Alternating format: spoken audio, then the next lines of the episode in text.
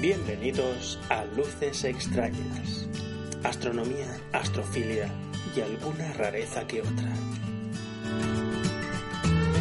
Este es el audio correspondiente a la entrada NGC 1999.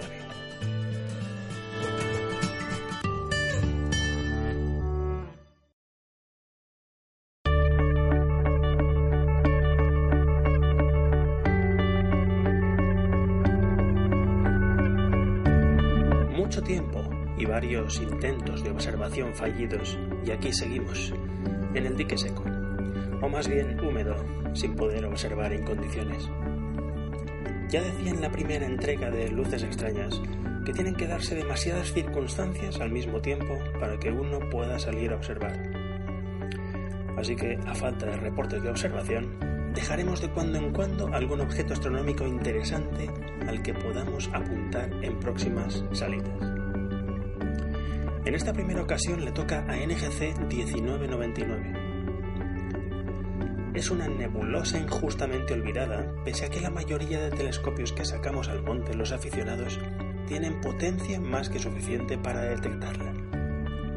La causa es que está a apenas medio, un grado y medio de M42. Es una nebulosa de reflexión, con aspecto de nebulosa planetaria de apenas un par de minutos de arco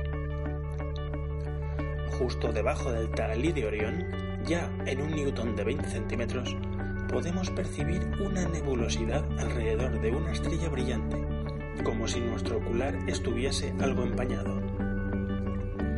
Se le aprecia una silueta que pincha la nebulosa hasta el centro.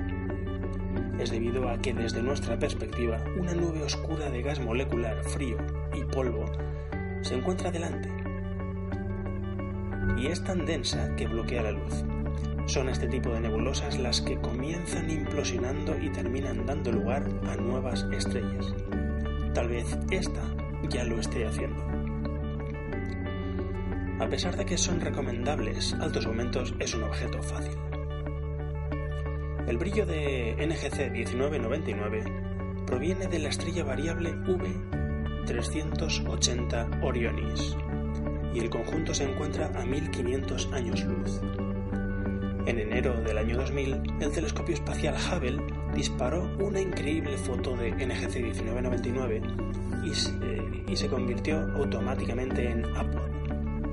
En la entrada correspondiente a este audio hay un enlace a la misma.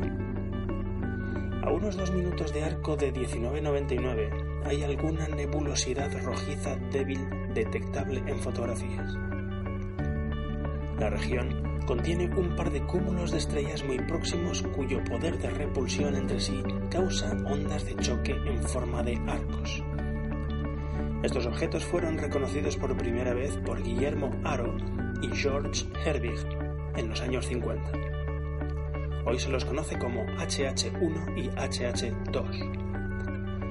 Este tipo de objetos activos son conocidos como objetos Herbig-Aro los cuales mueven el gas circundante a velocidades de cientos de kilómetros por segundo.